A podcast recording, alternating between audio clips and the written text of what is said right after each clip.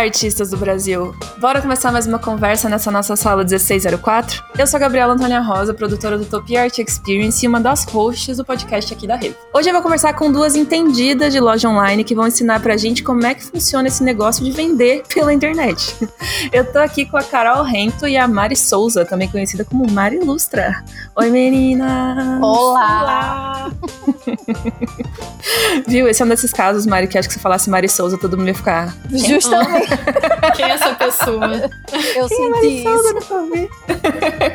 Sejam muito bem-vindas ao Sala 1604. Obrigada. Obrigada. É, pra gente começar, eu queria que vocês se apresentassem e contassem um pouco do trabalho e das lojinhas de vocês. Posso começar? Pode, claro, aí, manda ver. Porque eu sou enxerida. Vamos lá. É, eu, tenho, eu sou Mari Lustra, mais conhecida como Mari Souza só para a família. E eu tenho loja virtual, já tem, acredito eu, uns quatro anos. Não sou boa de memória, mas deve ser mais ou menos isso. Já passei por todas as fases que uma pessoa que tem loja virtual tem que passar.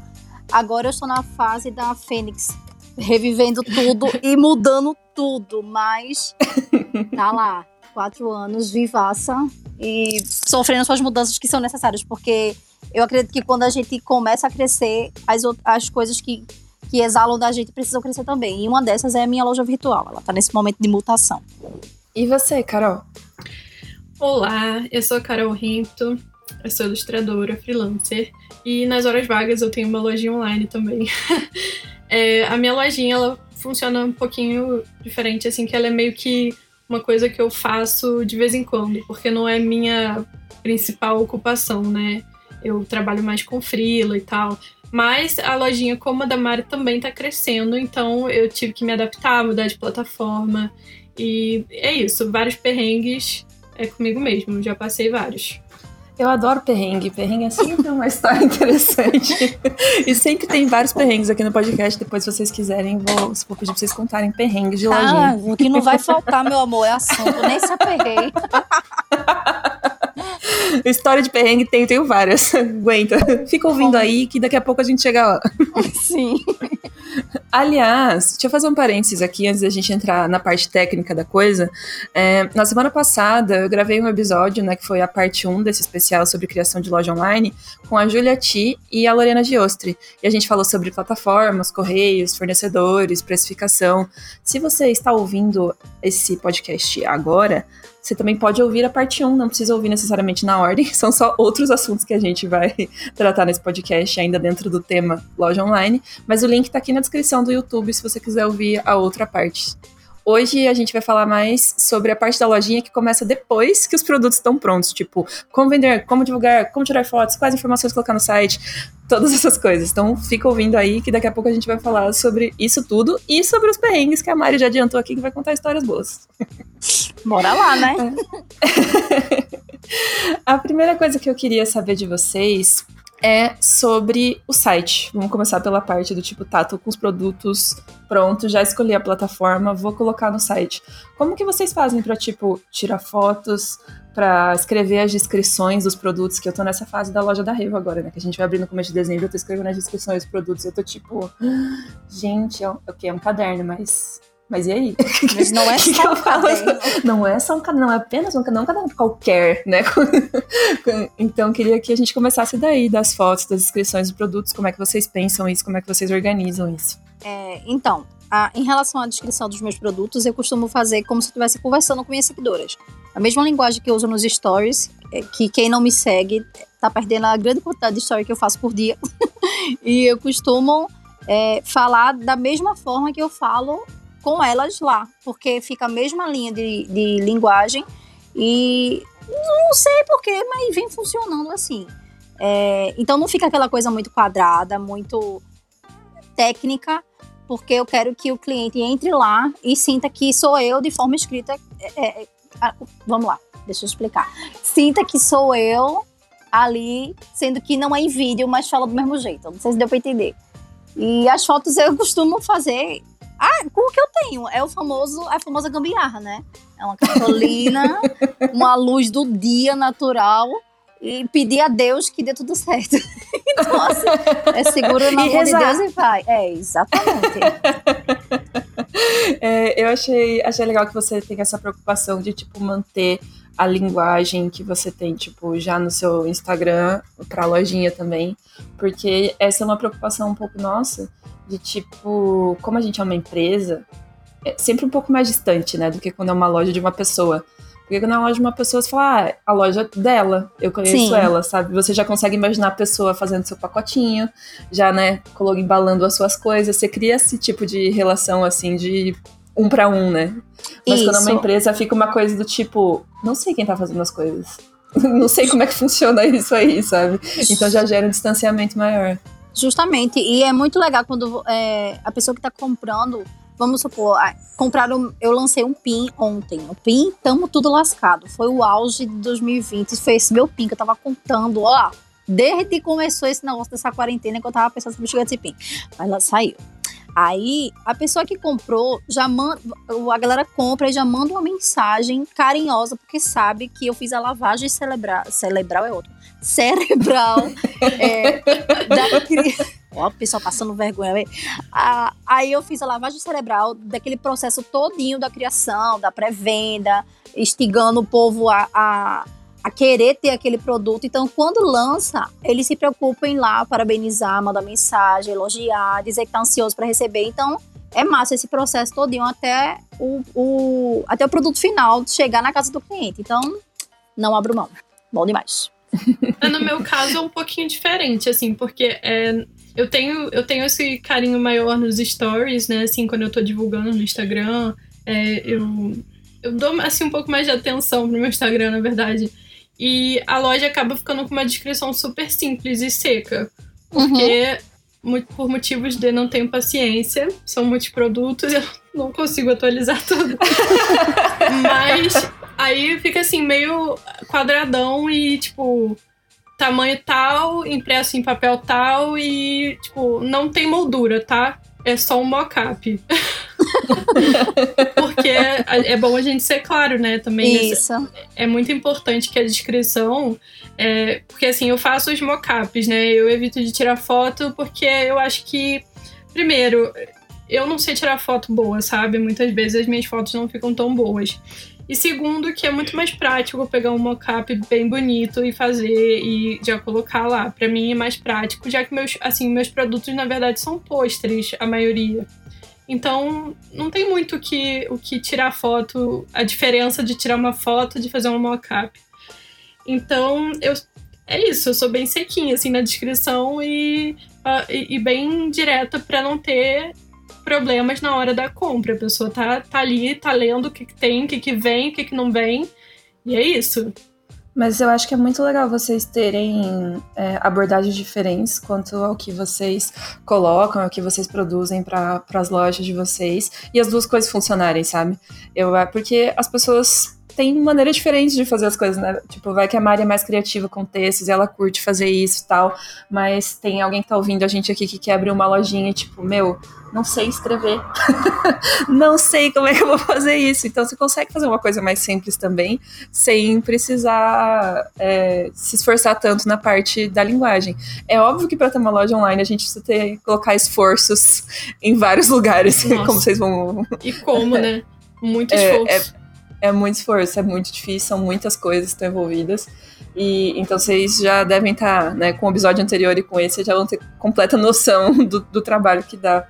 Mas às vezes você pode se dedicar mais a alguma coisa que combina mais com você, sabe? Tipo, que você tem mais afinidade, que para você é mais fácil, é, do que, por exemplo, nos textos do site. Às vezes você vai querer, sei lá, fazer uma embalagem um pouco mais bonitinha e fofinha, porque é uma coisa que é mais fácil para você e não gastar tanto tempo assim nos textos do site. Varia, né? Eu, por Sim. exemplo, já sou o contrário. Eu sou tipo descrição de 15 páginas. Alguém vai ler? Não sei. Mas essa é a minha vibe, eu gosto de escrever. Pois é, eu é... acho que vai de cada um mesmo, porque. Uhum. É eu nunca tive assim problema com isso. Eu acho que não afeta. Na minha lojinha, pelo menos, eu acho que não afeta a compra. E eu acho assim, o, o capricho você tem que ter no, no, contato assim com o cliente. Eu acho que a loja é um contato assim meio impessoal, porque a pessoa tá ali, ela quer comprar ou quer ver o que você tem e tal. Agora, no Instagram, para mim já é diferente. Quando eu mostro um produto e tal, já é uma abordagem completamente diferente. Meus pacotinhos são todos bem arrumadinhos, tem várias coisinhas e tal. Eu só não tenho essa paciência mesmo de colocar as coisas, assim, super descrições na loja online. É bem o basicão mesmo. É. Não, eu, eu acho que faz sentido também porque as vendas de vocês, eu suponho que deve ser, tipo assim, a grande maior parte vir das redes sociais pessoais de vocês Sim. pro site, né? Tipo, Sim. a quantidade de pessoas que encontram vocês aleatoriamente no Google pesquisando por um produto do tipo PIN deve ser muito menor. É muito difícil, né? Porque... Acho que nem existe essa possibilidade. Não, e tem outras empresas, né, que são maiores e que são especializadas nisso, que, que fazem um anúncio mais voltado para isso, e a gente, na verdade, está vendendo nossa arte. Se Sim. a pessoa não conhece nossa arte de, de, outro, de outro jeito, né? Se a gente não chegou na, na pessoa e tocou ela de outro jeito, assim, teve essa interação, eu acho um pouco difícil a pessoa chegar e comprar um negócio aleatoriamente. Até porque, eu vou, eu vou ser sincera assim com vocês, não de loja online, mas de experiência de vender em feiras presenciais que não são de ilustração. Que foi assim que eu comecei a vender meus produtos. As pessoas não têm noção de que tem um artista por trás de uma arte. Eles completamente ignoram esse fato. Então, ah, a pessoa tá vendendo uns quadrinhos aí. Da onde veio essa arte, não sei. Mas quando a pessoa te conhece e sabe que você que fez aquilo, acompanha teu trabalho, é outro valor que a pessoa uhum. dá. Total. Total, exatamente assim. Eu já fui para feirinhas, que eu também, na, no auge é, tive um ano que foi, acho que foi 2018, 2019. Eu fui para um trilhão de feira, da melhor até a pior qualidade. E, e todas elas, a única coisa que era bem. Uma coisa para perceber é que quando o artista lhe conhece, o valor do seu produto é um. Quando é uma pessoa que é, nunca lhe viu na vida, bicho, você é tratado que nem. Que nem lixo. Que vende, é, claro que vende no, sei lá, no supermercado. É a mesma Gente, coisa. Isso é bizarro. É uma, é uma situação bizarra, porque eu já ouvi tanta asneira na minha feira. Você já também deve ter ouvido, Mari. Porque eu já ouvi, tipo, nossa, 20 reais, mas isso é só um papel. Sim. Eu já ouvi. Se alguém fala uma coisa dessa na minha frente, eu não respondo por mim. Aí você fica com aquela cara de mamão, dizendo, é, realmente é. é não. Eu, eu geralmente falo, eu finjo que eu não ouvi o que a pessoa ouvi, eu, eu não ouvi o que a pessoa falou, e falo assim pra ela, oi, tudo bom? Porque normalmente a pessoa não, não fala contigo, só tá criticando o negócio ali e não tá falando contigo. Eu chego pra pessoa, oi, tudo bom? Foi eu que, sou eu que faço, tá? Aí, tipo, a pessoa fica com aquela cara de de cu.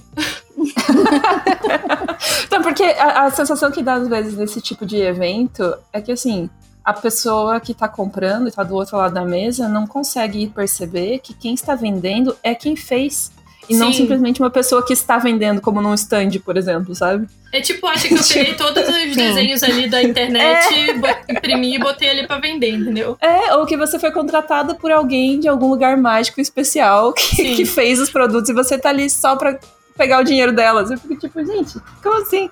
Gente, eu vou contar um caso pra vocês, que eu tava na Bauer Fest. Eu sou de Petrópolis, eu não sei se vocês sabem, eu fazia feira lá em Petrópolis. Hoje estou morando em Curitiba, mas eu, era de Petro... eu sou de Petrópolis, né?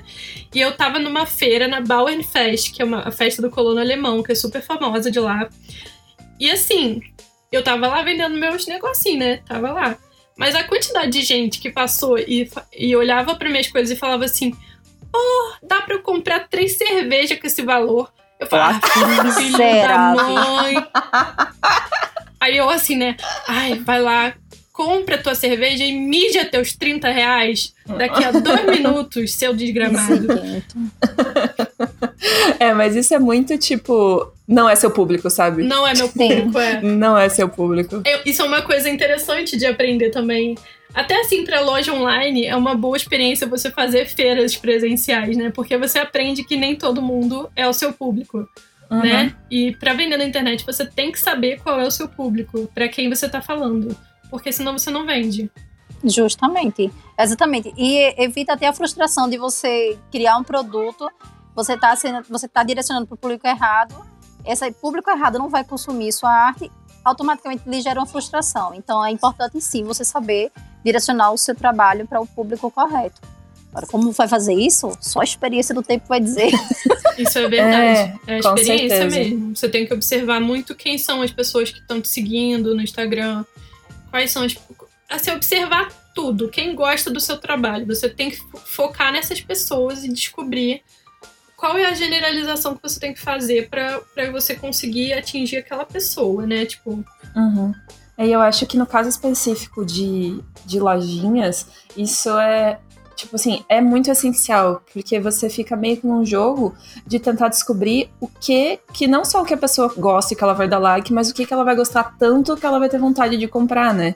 É quase um, um jogo dos sete erros, que você fica ali assim, tipo, tá, meu público gosta dessa arte, então provavelmente ele gosta desse tema, ou mais ou menos ele tem esse, mais ou menos esse senso de humor, e aí você fica, né, tentando criar ali uma, uma uma pessoa imaginária para definir quem que é teu público e conseguir olhar para ela e perguntar do que, que ela gosta, né? O que, que ela vai comprar, o que, que ela tem é, vontade é, de comprar. Exatamente isso. É exatamente isso.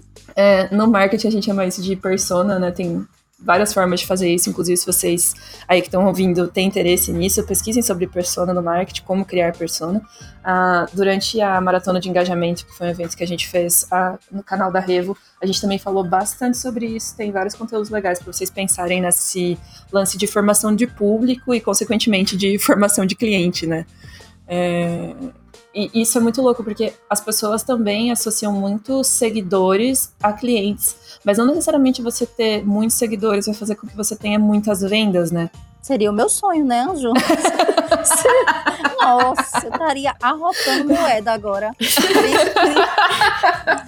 No dia que é muito, é muito curioso, né? Como as pessoas acham que por, por você ter, vamos, eu tenho 180 mil seguidores por aí hoje. E as pessoas automaticamente acham que eu tô nadando no dolinha, sabe? No mar de pin. Pois justamente. Mal sabe que para aquele pin acontecer, meu amor, foi uma pré-venda, foi uma lavagem cerebral, foi todo um balé.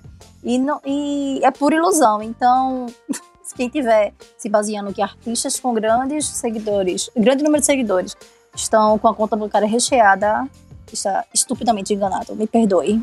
É verdade. Isso aí é a verdade da internet. Sim. Eu acho que às vezes as pessoas fazem muito essa associação, né? Porque a, a, conta básica é: ah, você tem mais seguidores, então você alcança um público maior, alcançando um público maior, você tem mais pessoas interessadas em comprar o que você vende. E não é bem assim. Não né? é Às vezes assim. você consegue muito mais, tipo, ter um público menor e trabalhar essas pessoas para vender os produtos do que ter um público muito grande e você não conseguir atingir todo mundo, porque quanto maior o teu público, mais pessoas diferentes você vai ter, né? Então você vai ter mais gostos para conseguir agradar. Então isso também é uma dificuldade que se impõe quando você tem uma quantidade muito grande de pessoas te seguindo, né? É por isso que até hoje em dia, né, os pequenos influenciadores, eles estão tendo bastante valor, né? Porque as pessoas que têm poucos seguidores, mas que têm bons seguidores, assim, engajados e tal. Porque as marcas estão dando valor para essas pessoas, né? Uhum, exatamente. Eu acho que é, passou o tempo já em que grandes números de seguidores era referência para bons. É, enfim, boas numa coisa pra qualquer coisa, eu acho, é, né? Uma coisa, é, eu ia dar um exemplo, mas veio outro exemplo na minha cabeça, veio outro. E realmente, pra qualquer coisa. Uma coisa não tem nada a ver, tem nada a ver com outra. Uhum. E é sempre importante, gosto muito de falar disso, porque os artistas têm essa tendência de estar preocupados em crescer, né? Em alcançar mais pessoas, mais seguidores, nesse lance dos números. E às vezes é muito mais fácil e muito mais válido você trabalhar com seguidores que você já tem né?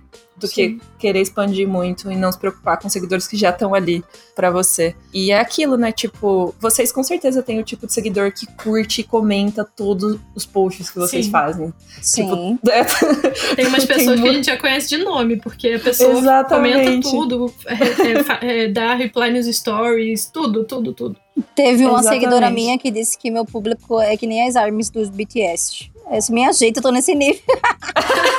queria, queria, Mas- meu sonho é esse. Pois é, né? Mas assim, é massa porque, pronto, é, depois de muitos anos de internet, acho que uns sete anos no Instagram, é, agora vem aparecido publis pra mim, né? Então, eu nu, nunca tinha feito isso. Aí, quando aparece, eu, minha gente, pelo amor de Deus, engaja, vai lá, arrasta o negocinho, faz tudo direitinho, que é pra aparecer outra. Menina!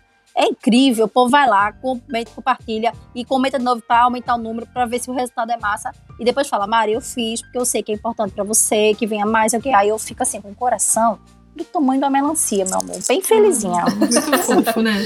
Sim, sim, é muito fofo quando os seguidores fazem isso. Assim, a gente também tem na escola, tipo, pessoas que respondem, comentam todos os posts e tudo que a gente faz de novo, sabe? Tipo, vai anunciando pequenos novos projetos, assim. A pessoa já começa a seguir, já tá muito ligada, sabe? Todos os conteúdos que saíram no canal, eu fico, gente, eu te amo, obrigada, mas faz meu trabalho fazer sentido. É isso que eu ia falar, é muito massa, porque o reconhecimento. A gente tá aqui do outro lado numa mesa bagunçada, tentando colocar as ideias no lugar, e quando você consegue fazer com que aquelas ideias estavam bagunçadas seja algo concreto, e você vê que atingiu alguém, e que você consegue é, tocar essa pessoa ao ponto de dizer assim, não, pô, ela se esforçou, ela se lascou para fazer aquilo ali, bora lá dar valor. É muito gratificante, pô. Sim. Por isso, e eu, eu puxei esse gancho por quê? Porque as pessoas ficam focadas nos números, mas assim, ter um seguidor desse, gente, sim, pode, um seguidor desse é melhor do que você ter mil seguidores que nunca comentam nas suas coisas, ou 10 mil seguidores que vão dar lá um like uma vez a cada e nunca, sabe? Sim. Tem alguém São- ali que tá sempre te acompanhando, é muito melhor. E geralmente são essas pessoas que são o público da lojinha. Exatamente. Isso. E voltam a comprar mais de uma vez, né? Exatamente. Exatamente. Então, acho que é massa a gente é, dizer que nessa formação de público é mais nessas pessoas cativas que a gente está interessada, né? E gente que realmente quer apoiar e curte de verdade seu trabalho, e não em alguém aleatório que tá ali passeando e de repente curte um, um post seu, só que nem sabe direito o que você faz, sabe? É, e tipo, você vê que é, essas pessoas que engajam né, com você, eu acho que é super importante que você seja. é, você converse com a pessoa. Tipo, a pessoa te mandou uma resposta no Stories, conversa, sabe? Tipo, dá atenção pra pessoa. Porque é esse tipo de relação que você quer cultivar pra, pra, pra, seu, pra sua vida. Também, assim, né? A gente quer. A gente quer dinheiro, né? Vamos dizer assim, né? Mas a gente também quer conexão com as pessoas e, e, e não é só dinheiro, né? A gente quer que a pessoa se sinta, assim, bem por estar se conectando com a gente. Então eu acho importante responder as pessoas. Eu sempre respondo as pessoas no meu inbox, no Instagram.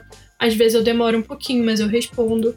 Então, assim, você vê que essas pessoas estão conversando com você, conversa de volta, entendeu? Eu acho importantíssimo isso. Não, com certeza, eu acho que é, é fundamental esse tipo de relação e da construção dessa relação, sabe? Porque é o que você falou. A gente tem produtos, a gente né, tá vendendo as coisas, isso paga as nossas contas, e é óbvio que tem uma transação ali, mas é uma transação que não envolve só dinheiro, né?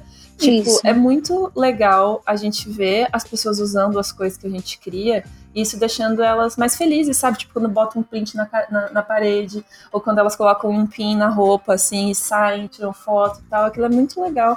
E é uma preocupação que a gente tem que ter também, tipo, quando a gente cria as coisas. Porque, por exemplo, agora que a gente vai abrir a lojinha da Revo e a gente vai colocar pra vender os sketchbooks e tal, a gente tava. Tá, mas o que a gente queria mesmo de verdade com esses sketchbooks? Que as pessoas usassem. Sabe? Que as pessoas não tivessem medo de desenhar no sketchbook, porque às vezes rola isso, né? A pessoa Sim. compra 455 cadernos, não usa nenhum e fica lá. Mulher, o pra povo na minha loja fazendo a compra coleção. Povo na minha loja compra adesivo, aí depois que eu, vamos supor, eu lancei um esse mês, aí eu tenho o hábito de lançar todo mês uma coisa nova. Aí no outro mês eu lanço outra cartela. Aí eu, teve, já teve mensagem que eu recebi do, do tipo, ai Maria, já tem uma nova cartela, não usei nem a outra. Eu fiz, pelo amor de Deus, dá o propósito desse objeto pra ele, serve pra ser colado. Exatamente, Meu Deus. exatamente. Porque Né? Eu parei aqueles de. cadernos de escola, né? Que a gente. Eu nunca colava os adesivos. Acabava o caderno e ainda tava todos os adesivos lá. Eu não usei nenhum. Pois Menina, é, sabia o que eu tenho- chegou. Eu tenho todas essas folhas de adesivo dos meus cadernos, tipo, desde a segunda série até o ensino médio, até hoje, numa pastinha, assim, todos os adesivos. Vai colar esses Te adesivos, juro, mulher. Te juro! Mando foto pra vocês depois, eu tenho. Eu tinha essa coisa também, assim, de quando eu comprava algum adesivo bonitão, assim, de alguém, eu ficava assim, ai, mas onde eu vou colar? Esse lugar não é bom o suficiente pra isso. Aí eu Vou fazer um aí eu- altar, né? É, tipo, aí eu ficava desesperada assim, porque eu não conseguia colar as coisas. Daí eu comprei um arquivo, aque- aqueles arquivos de pasta suspensa aqui pra casa pra fazer meu estoque, agora é, é o meu altar. Eu colo Justo. tudo que tenho lá. Nossa, não, hoje em dia eu já desapeguei quando eu vou, tipo assim, em feira, tipo, quando eu fui na CCXP no ano passado, né? Todos os adesivos que eu comprei, já cheguei e já saí colando tudo, tipo, no, no, no computador, na capa de caderno, na capinha do celular, já fui espalhando em tudo quanto é canto que eu vi, assim, ó, psh, e já enfiava o adesivo. Agora, agora não tem mais dó, não. Ah, não, tem, tem que usar, né, gente? Pelo amor de Deus. Vou emendar aqui uma pergunta que chegou pra gente pelo Twitter. Inclusive, a gente sempre pede perguntas no Twitter. Se você ainda não segue a Revo lá, é RevolutionArts. Siga a gente lá, que a gente sempre pede pro pessoal enviar as perguntas por lá, ou pelo nosso Telegram, RevoSpace. Uh, chegou a pergunta da Elisângela Xiomi, o arroba dela é arroba underline Lily underline Francis, e ela disse... Queria saber quando vale a pena abrir um segundo arroba especialmente para a lojinha. Se tudo bem misturar a conta artística com a lojinha, como geralmente se organizam, etc. Não sei se tem um público para isso ou se vai ser só mais uma dor de cabeça lidar com duas contas. Eu acho que a Mari pode responder essa, né? Porque você tem é, dois arrobas. Eu tenho. E assim, para mim tem funcionado muito bem porque mesmo eu divulgando bastante na minha conta principal, porque de fato aqui eu tenho um engajamento melhor, tenho mais visualização, porque a conta está mais tempo ativa, a minha conta da loja ela me ajuda a me organizar, entendeu? Então tem muito assunto que eu só trato diretamente na loja, mas tem outras dúvidas simples que eu consigo tratar no meu, no meu perfil principal. É, eu não tinha há muito, eu não tenho há muito tempo essa conta, então eu não tenho toda a experiência para falar é, sobre os contras. Até agora só tem me dado é, vantagem. Inclusive, tem gente que vem. Já aconteceu. Aliás, tem acontecido de vir seguidores que não me seguem no Marilustra, mas já seguem a loja. Ou seja, outro público que veio, sei lá, talvez do explorar, algo do tipo. E tem dado certo, não, não, não me arrependo. Agora sim, obviamente, são dois perfis. Você precisa é, ter uma certa atenção, porque não faz sentido você ter um perfil da loja se você não dá é, não faz o que tem que fazer nela, né? Vai ser só mais um perfil fantasma. Então, eu não sei se existe um momento que eu, eu, não, eu não esquematizo nada na minha vida, só faço. Mas tem dado certo, cara. Se você for uma pessoa que, que, que tem uma facilidade de, de utilizar duas, plata, duas plataformas, a mesma plataforma, mas com dois perfis é, diferentes, com o mesmo propósito, eu acho que não tem estresse, não. Não tem tido estresse, né? Talvez eu seja uma pessoa privilegiada. Meu Deus, eu estou esfregando na cara meu privilégio do povo. uh, de artistas que tem, acho que lojinha, eu vejo que a maior parte, pelo menos dos que, assim, a, a lojinha não necessariamente é o principal trabalho da pessoa, tem uh, tudo no mesmo perfil, né? A uhum. maior parte tem, tem vários que tem dois perfis também, mas acho que a maior parte tem tudo no mesmo perfil. Eu acho que, que é é tranquilo, assim, deve ser tranquilo. A gente tem dois perfis, óbvio, a gente nem começou ainda a postar no da loja da Revo, porque a gente no perfil da Revo já fala sobre uma, infinitos assuntos, né? Tipo, desde desenho até coisas super complexas de modelagem 3D e tal. Então a gente já tem uma diversidade muito grande de público ali. E a princípio o que a gente faz ali é, obviamente, dar muito conteúdo gratuito para as pessoas aprenderem, mas a gente está vendendo cursos, né? Uhum. E a gente uhum. não queria confundir as pessoas que já compram os cursos com a venda de produtos, que são coisas diferentes. Então a gente criou outro Instagram por causa desse motivo, sabe? Vai dar mais trabalho alimentar, vai ter que ter outra produção de, de conteúdo e tal, vai ser outro rolê. Mas a gente queria também dar outra identidade, sabe? Tipo, não ser exatamente a mesma identidade da Eva, a gente mudou um pouco a paleta de cores e a logo, então vai ter uma, uma pegada diferente. Foi por isso que a gente fez isso. Mas eu acho que para pessoas físicas faz bastante sentido, assim, as duas coisas, né? Tipo, separar se você quer focar mais nos produtos por causa justamente do que a Mari falou, né? Tipo, alcançar outros públicos, pessoas que acabam te conhecendo pela lojinha e não por causa do, do teu perfil é, principal, no caso, ou pessoal, ou mais pessoal. E, e você conseguir separar melhor as coisas, sabe? Nem sempre é, encaixa você falar de uma coisa que você está vendendo no meio de posts que você faz, assim, ah, é um estudo. então é legal também, porque às vezes eu sinto que as pessoas têm. Uh, algumas, né? Óbvio que tem gente que tem mais facilidade, mas tem um, um bloqueio para vender, sabe? Tipo, não quer, não quer falar que você tá vendendo coisas. Vocês sentem isso às vezes também, que as pessoas ficam, tipo, meio. Ah, não quero falar que eu tô vendendo, eu tenho uma lojinha, mas eu quase não falo sobre isso, porque parece que eu tô pedindo um favor pra alguém, sabe? Exatamente. É. eu, tinha, eu tinha bastante disso, assim, sabe? Mas é, eu acho que aos poucos a gente vai entendendo, principalmente assim, vamos colocar um exemplo meio diferente, mas que é parecido. Vamos dizer um catarse, igual eu já fiz alguns. É, é como se você estivesse pedindo e na verdade você não tá pedindo nada, você tá, troca, você tá dando um produto que a pessoa quer, entendeu? Uhum. Então você não tem por que ter essa sensação de, de, de você tá pedindo alguma coisa para alguém. Você tem um produto e você tá oferecendo ele. Você não quer? Bacana, você quer? Beleza, vai lá comprar entendeu? Eu acho que essa coisa da gente. É, essa coisa de. Principalmente com a gente que vem de arte, né? Ilustração, é aquela coisa da arte ser um, uma coisa divina, dadadã, que você, sabe, você. Seu trabalho tem preço. Ponto. Tanto encomenda quanto o, o pôster, negócio ali, entendeu? Você colocou o valor naquele produto. Então por que, que você não pode ganhar dinheiro com isso, né? Eu acho que essa coisa do, da vergonha é mais porque a gente é, assim, levado a acreditar que, que é, uma, é uma dádiva, né? Você desenhar e tal. Então, quando você cobra por isso, você tá pedindo alguma coisa para alguém, você não tá pedindo nada. Acho que é bem nessa, nessa vibes mesmo. E é, eu comentei sobre isso porque ter perfis separados ajuda, eu acho que nesse aspecto em específico também, né? Porque quando você cria um perfil de uma loja, ninguém tem dúvida nenhuma de que você tá ali para vender coisas, sabe? Tipo, Exatamente. Tira um pouco dessa sensação.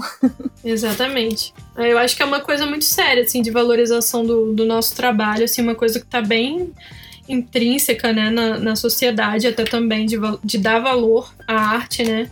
Então, eu acho que é completamente isso. Essa vergonha que a gente tem, sabe? Tá associada com esse negócio da gente valorizar o nosso trabalho como se ele é, fosse, sei lá, de alguma forma fosse ficar sujo porque a gente tá associando ele como dinheiro. É, ou então que o meu trabalho não vale aquilo, sabe? Tipo, tem, deve ter muita gente que vai se identificar com isso e achar que o trabalho não vale aquilo, sabe? O preço que você tá pedindo. Eu não sei. Eu, eu sinto muito essa questão quando a gente envolve a, a, a comercialização de produtos com arte. Não, é, é verdade. A gente até chegou a comentar isso no último podcast. A Lorena falou que alguém tinha ficado tipo, com um calo na mão de tanto recortar adesivo. Ai, nossa, eu já fiquei com tanto calo na mão. Ó, o gatilho, ó, o gatilho. Inclusive, a Lorena Ai. me falou antes desse podcast, pra, pra, porque a Mari é, falou que a Mari cortava adesivo na mão, ela falou pra eu dar um esporro na Mari. Mari, Nossa. não corte adesivo na mão. Sua mão é seu instrumento de trabalho, viu? Não, eu já, eu já, já, já fui exorcizada dessa. Exor, não, já tiraram essa maldição da minha vida. Porque... Que bom, isso mesmo. Pelo Perfeito. amor de Deus. Quando eu falei é, que eu tô em uma fase máxima da loja, que é justamente a parte estar tá mudando tudo, é justamente isso. Porque eu, no começo, é, quando eu iniciei a lojinha, eu fazia tudo, tudo. Imã, adesivo, caderno costurado na mão, ó, era tudo. Agora, minha filha, só se acaba me pagar 10 mil pontos pro adesivo, aí eu coloco na mão. Do, do contrário, do contrário, eu corro, corro. corro. Eu é nem boto na isso... loja se eu não conseguir com o fornecedor. Nem boto, você nem não tem, é... não faço. Exatamente. Isso é muito cansativo, né? Tipo, é um, o meu trabalho é desenhar, não é cortar adesivo. Então, poxa, eu vou usar meu tempo para o meu trabalho, não para cortar adesivo. Tem pessoas que o trabalho é cortar adesivo, então eu dou para essas pessoas fazerem isso. Justo, mas Mariana Sim. não sabia disso, Mariana sabe que é, mas a gente, a gente quando tá começando, né, tipo, a gente quer vender, então a gente faz é. tudo.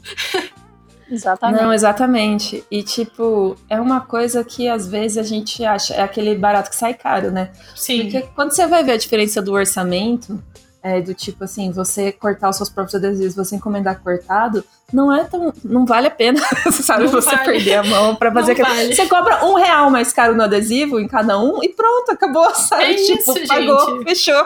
E vai ficar bem mais bem cortado, vai estar tá cortado a laser, tudo, tudo maravilhoso, não vai ter uma diferença entre um e outro. É isso. No final das contas, o seu dedo não está com calo, que é a melhor parte.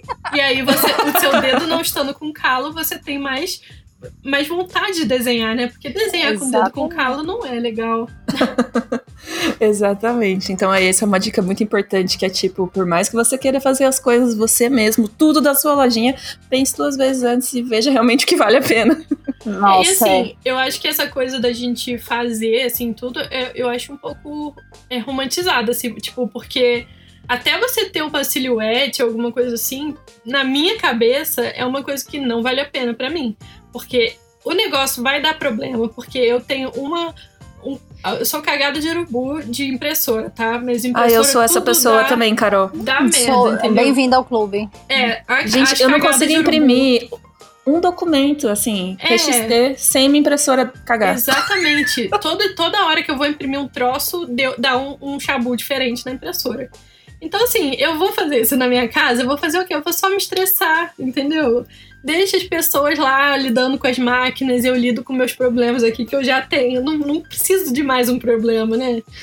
Fora que é uma delícia você fazer o produto, você manda pro fornecedor e chega na sua casa, pronto, para ser embalado. Você ainda tem aquela é coisa uma, de abrir o pacotinho e ver as é. coisas produzidas, assim, ai, sem sim, suor, sim, sem, sim. sem problema, nossa.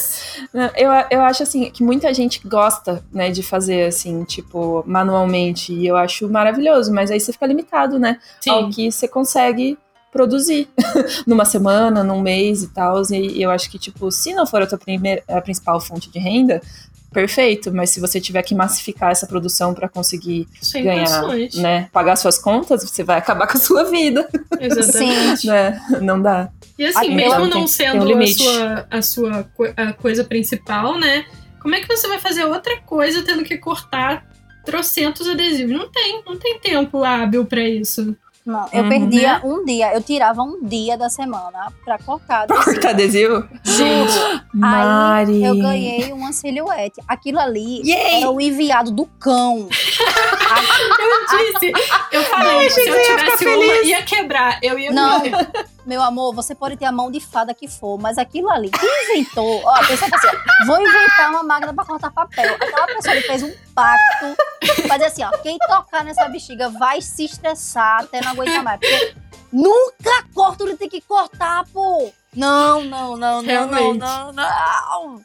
Eu, eu nunca nem assunto... considerei por causa dessa coisa de eu ser cagada de urubu de, de coisas, entendeu? Então, Sério, o, o, a, a, eu comprei uma impressora jato, de, é, aquela com tanque, né? E meu ah, gato me derrubou de dois metros de altura. Aquela Puta porra, merda. Do, dois dias depois que chegou, eu fiquei assim, caceta. Mentira, pô. Dois dias depois foi. Ai, Deu nem pra aproveitar. Não, assim, aí tá, eu botei tudo junto de novo, né? Aí tem dia que ela funciona, tem dia que ela não funciona. Então, Vou fazer o quê? Eu deixo ela lá nos humores dela, né? Mas eu não vou depender disso para trabalhar nem ferrando. Pelo amor de Deus.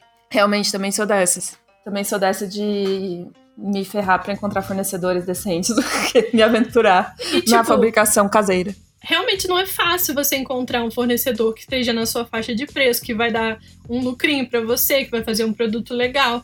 Mas, poxa, é menos trabalho do que gerenciar uma impressora, eu te garanto. Mas isso com certeza. né? Até porque tem vários, tipo, a maioria dos artistas, é, sempre tem uns que falam assim: eu não vou compartilhar meu fornecedor porque eu não quero. Mas a maior parte, se você for perguntar, eles vão te responder. Não é assim uma coisa que é um segredo de sete aconteceu, chaves. Né? Aconteceu isso comigo hoje. Pediram fornecedor dos meus pins. Eu sempre falo, porque Porra, uhum. a gente se lasca pra achar uns fornecedor que presta. E quando achar, não compartilhar para outros artistas, eu, eu, Mariana, eu, eu acho uma uhum. crueldade. Aí ah, eu, eu também acho cruel, gente. É. A pessoa não vai fazer um negócio igual o teu, né? É, não tipo, é, bicho. Sim. Aí ela fez, nossa, Mari, muito obrigada por ter respondido. Eu pedi a muitos colegas e eu simplesmente fui ignorada. Aí eu, meu irmão, a galera vacila demais, pô. pois é, eu não entendo o que, que esse preciosismo parece uma lista VIP, assim, que só você Sim. pode ter, sabe? tipo, não vou falar quem é meu fornecedor, porque não que ele é meu. Isso é um segredo de Estado. Ele é meu e não vou dar pra mais ninguém. Tipo, gente, não, vamos compartilhar, né? Inclusive, vamos fazer um, um trelo dos fornecedores do Brasil, eu acho. Mas já tem uma listinha rolando em algum né? lugar já eu já vi várias vezes no Twitter. É, já tem uma listinha rolando em algum lugar, algum drive aí, que tem vários fornecedores legais. Que depois a gente tem que compartilhar esse link aí. É, a gente tem que fazer um negócio oficial, assim, sabe? É. Tipo, fornecedoresparartistas.com.br. Entra lá e tá tudo a gente, certinho. A gente usa isso como assim: você é fornecedor? Venha fornecer para um artista. Aí os fornecedores se cadastram lá e a gente só entra lá e escolhe. Olha só que Não seria um sonho isso? Um sonho, gente, exatamente. Você, tipo, ah, é que o fornecedor de camisetas nos quais eu posso confiar. E já tem ali, ó, uma lista de gente Inclusive, que onde acho... você mora. Nossa, seria um perfeito. É, esse assunto é bem pertinente, porque eu tô querendo fazer eco bag e camisas, mas eu não quero fazer com sublimação. Então eu já tô correndo atrás de fornecedor de serigrafia. Depois então, te passo um, depois te passo um. Pela fé de Cristo, manda esse fornecedor aí, porque tá osso achar aqui, viu? Sério, deixar, aqui, aqui, aqui, eu não sei se é por causa de Curitiba e tal, não sei se a Carol é o fornecedor dela daqui também, mas aqui em Curitiba tem um lugar que só trabalha com malhas e esse tipo de impressão, sabe? Uhum. É, um, é uma rua específica num bairro, então, tipo, basicamente todo mundo que faz camisetas aqui faz com os mesmos fornecedores, porque fica todo mundo no mesmo lugar. Cara, eu acho isso muito bizarro aqui de Curitiba. tem ruas de coisas. Tipo, tem uma rua que é de móveis, uma rua que é de não sei o que. É, aqui, é, é prático, né? Tipo, você quer uhum. comprar um troço, você vai naquela rua. Aqui em Recife, no centro do Recife, é assim mesmo. Tem a Rua das Gráficas, Rua dos Pescadores, Rua do, dos Eletrodomésticos. Rua, é assim. Rua de conserto, ou seja, tem uma rua que você vai pra consertar teus cacarecos. Vê que benção. Mas aí ainda não chegou a rua da camiseta com serigrafia. Então, até tem, mas a galera aplica no valor, mulher. Aí não tem condições. Ah, não, daí sem condições. Ela tá vendendo uma camisa por 70 conto. Eu não compro uma por 70 conto. É verdade. Eu sei qual é o meu público, entendeu? Então, eu quero uma coisa simples com um valor justo pra não desvalorizar o trabalho do, da galera que vai fazer as camisetas e eu conseguir ter o meu lucro justo e a pessoa comprar justo. É só quero justiça né? na minha loja. É mais nada. É os três justos todo... que é difícil pra cacete. Pois mas... é. Sim. E todo mundo sai ganhando, né? Esse é o objetivo máximo. Pois é. Isso. Falando no, no site, agora que eu tava pensando sobre isso também, e eu acho que às vezes as pessoas não, não sempre chegam nesse ponto da organização. Eu queria perguntar para vocês quais páginas vocês acham que é essencial ter no site, fora a página de produto, tipo, cada produto cadastrado lá. Que outras páginas vocês têm? Porque às vezes eu sinto que eu entro numa lojinhas assim, que se eu precisar fazer um contato, se eu precisar de uma orientação quanto a troca, eu não sei. eu não sei onde conseguir essa informação. É, tem outras páginas essenciais no site de vocês fora dos produtos? Então, eu vou mudar a plataforma agora em dezembro e eu vou acrescentar uma, uma página de perguntas e respostas, porque são dúvidas simples que às vezes é, o cliente tem e aí é muito burocrático, tem que mandar e-mail, então chamar no direct, algo do tipo. Aí eu vou fazer uma pesquisa, vou rolar isso lá, porque é exatamente isso que tu falou. Às vezes eu sim, eu, eu consumo muito de artista independente. Eu só não tô consumindo agora porque eu tenho outro plano que é o investimento, né? Mas quando eu voltar à minha normalidade, vou, vou retornar nisso. E a galera é assim, joga o produto lá e frio. Acabou.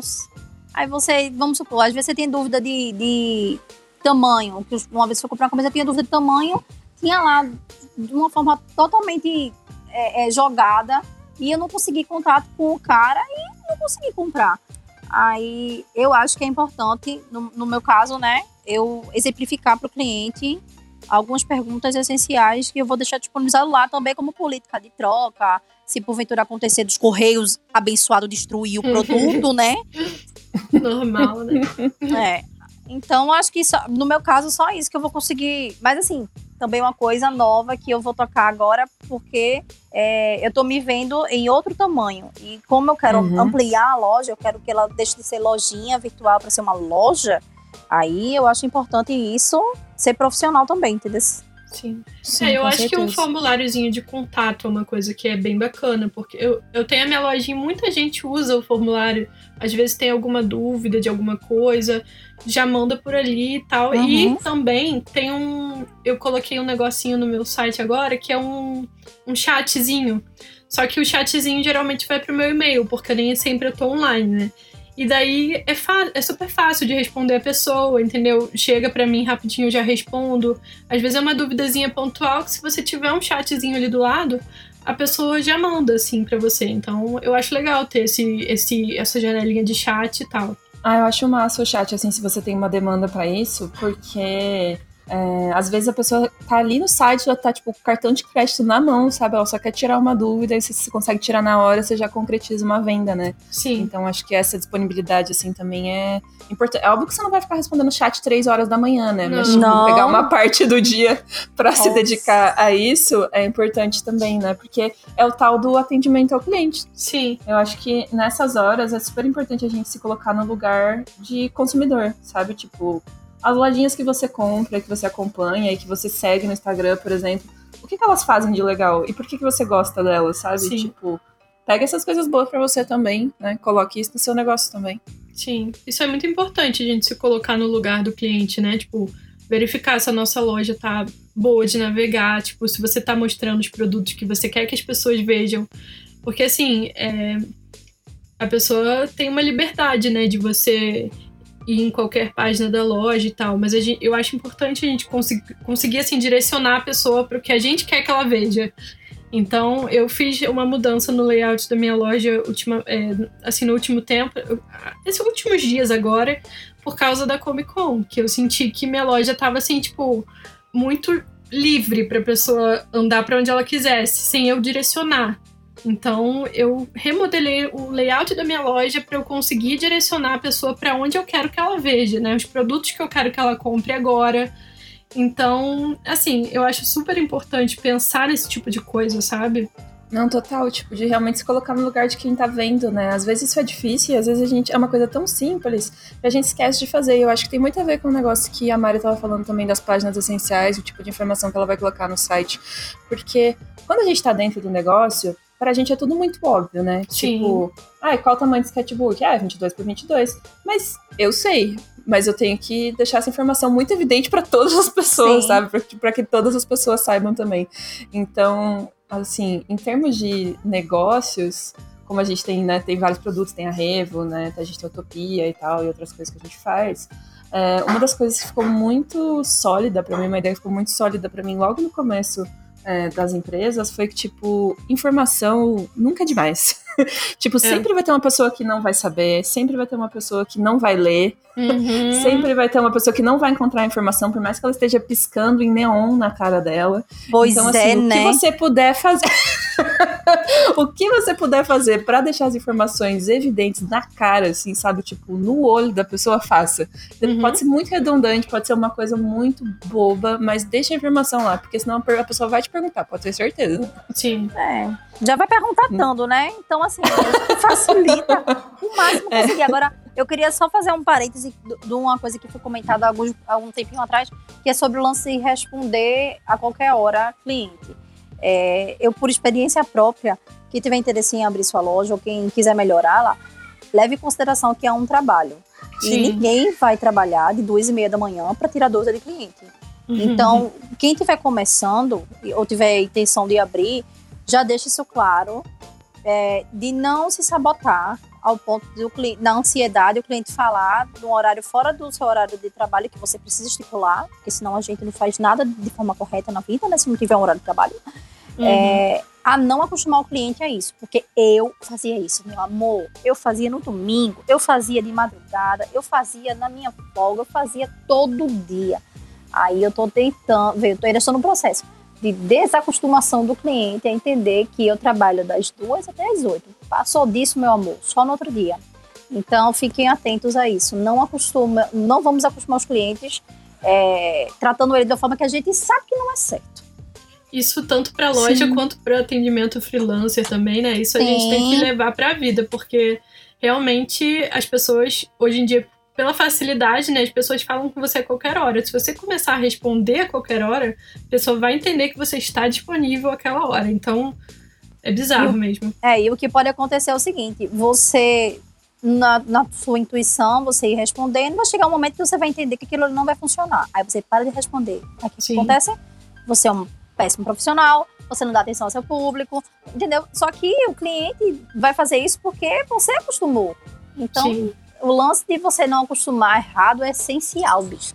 Então tá ouvindo besteira. É verdade. Não, com certeza. E eu acho assim, se você informa, e é, é isso que eu tava falando do lance de você dar informação para as pessoas, se você informa para elas do tipo, é, por exemplo, o e-mail e, e o WhatsApp de conta comercial, você já consegue deixar uma, uma resposta programada, isso. né?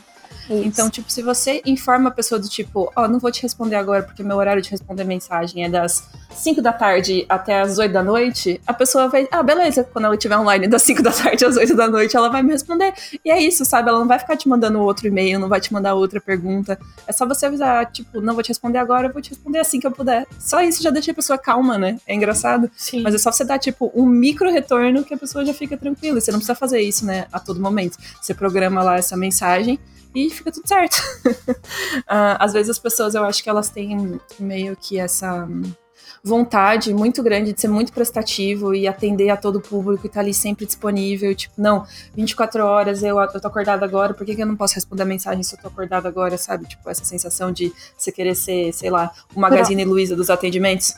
Sim, mas esquece que e, tipo, você é uma pessoa só. É, exatamente. Você é uma pessoa. É, mas eu Né? entendo. É mais a ansiedade de você querer que aquilo aconteça, entendeu? Assim, Sim. ah, eu quero que Com eu seja- certeza, com certeza. é, eu quero que, aquela- que a minha lojinha seja massa, que a galera goste, isso aqui. mas mesmo assim a vida adulta pede que você seja diferente. Dá, dá para ser igual, mas diferente. E uma Sim. dessas diferenças é essa, é a, é a não disponibilidade total. Não, eu acho, eu acho que sim. E eu também acho que ah, às vezes as pessoas ficam preocupadas com isso, mas eu acho que quando você tá comprando de um artista independente ou de uma loja que é menor e sei lá, slow fashion às vezes, né, as pessoas fazem coisas de forma muito artesanal, quem tá comprando esse tipo de consumidor já já é um consumidor mais de boas, né? Não é um consumidor que tá esperando que o produto dele chegue em dois dias, não é um consumidor que tá esperando que é, as coisas aconteçam muito rapidamente. É uma pessoa que já tem, já sabe como é que funciona, né?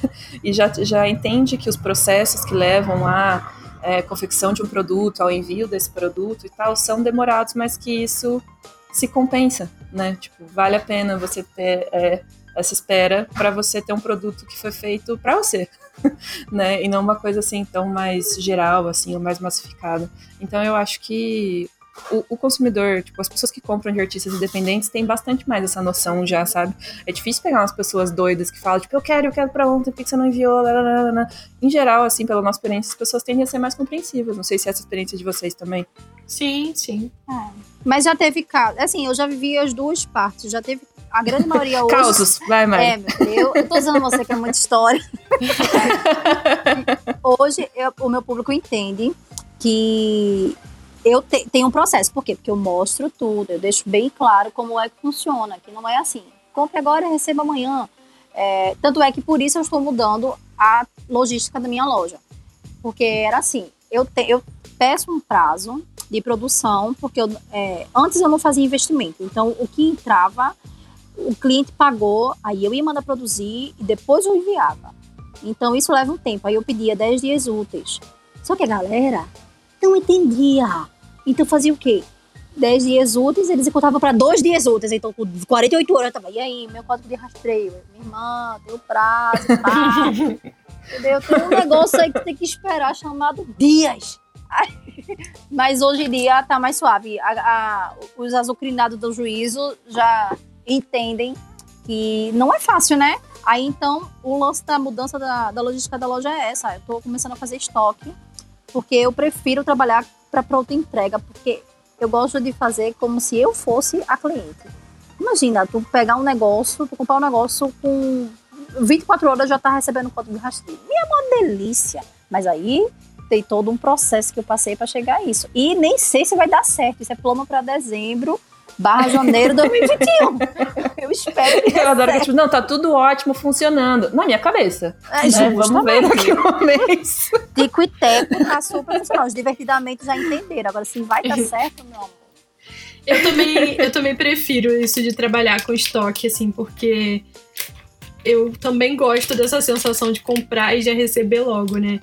Mas Sim. assim, é, a gente também tá tendo algumas limitações, né? Tipo, de pandemia. Eu tô Ah. deixando pra ir ao correio uma vez por semana.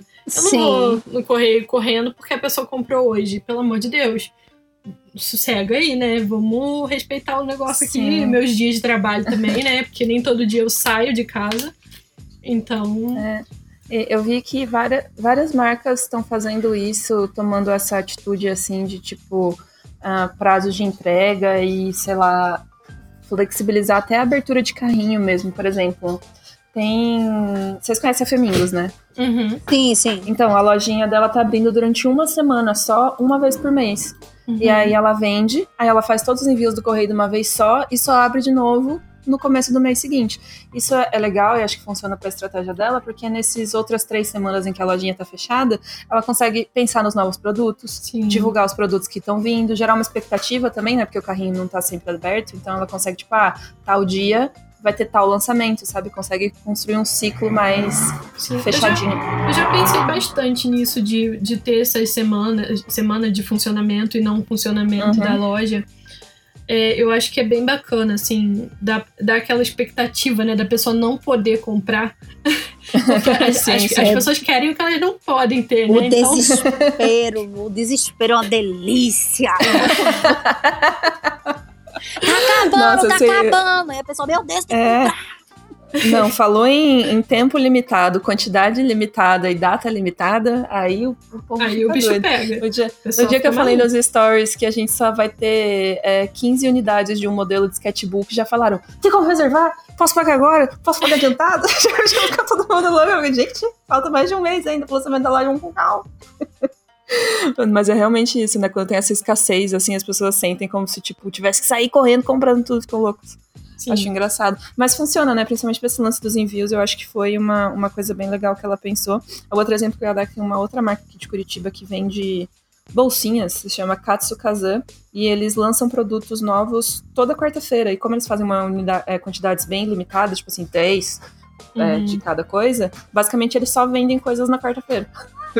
Nossa. É, e, aí, e, aí, funciona super para eles, né? Porque aí eles têm que fazer um envio só por semana. Porque imagina ter que ir no correio todo dia. Não, sem gente. condições. Nossa. Aqui na, na logística da minha um é, trabalha eu e meu irmão. Então a gente define um dia na semana pra gente ir. Então toda sexta-feira a gente vai. É, tá, aliás, tá acontecendo agora no final, nesse último processo da loja. Toda sexta-feira a gente tá indo para despachar porque a gente não pode fechar ela e ter produto acumulado lá, pendente. Mas vai acontecer isso, a gente ter um dia específico para ir no mês, dois no máximo, para evitar de estar tá saindo até isso acabar, né? Sim. Mas eu acho que mesmo sem a situação da pandemia, tipo, pra, pra minha rotina, eu ia ao correio mais de uma vez por semana, é assim, eu não, não quero. Prefiro que não. Só, só, só, só pra dizer, eu não quero. É, não, é, é difícil, né? Porque às vezes demora, tem fila, nem sempre ah, os não, caixas estão liberados pra te receber. Correio, né? Porque eu, é. eu ouvi o, o podcast de vocês eu tava assim, ai, minha vida. Ai, inclusive eu fui ontem no correio e eu tava assim na fila. É tipo aquela, aquela cena do Harry, Sonserina não. Eu tava assim, aquela atendente não, aquela atendente não. O sofrimento, meu Deus. Porque é, é, é aquela questão que a Joana falou. Tem uma pessoa no correio sempre que é aquela que fica amassando o pacote pra ver o que, que tem dentro. E essa pessoa, eu sempre caio com ela eu fico, ai, filha da mãe. Olha, eu já passei por eu já passei por isso. Já passei por um atendente que o bicho parecia uma tartaruga de tão lento, eu queria morrer. Mas depois de muita luta, eu tenho um amigo nos Correios, meu amigo. Ah, Aí, ó, você é exibida igual a Lorena, tem amigos nos Correios. Deixa eu o meu privilégio. Nossa, mas é um privilégio, é um privilégio. É, é. Sim. Eu dei Vamos sorte fazer... de que ontem eu fui com, com a pessoa legal de Correios, mas ele não é meu amigo, ele é só, assim, gente boa, assim, não, não fica me perguntando as coisas, sabe?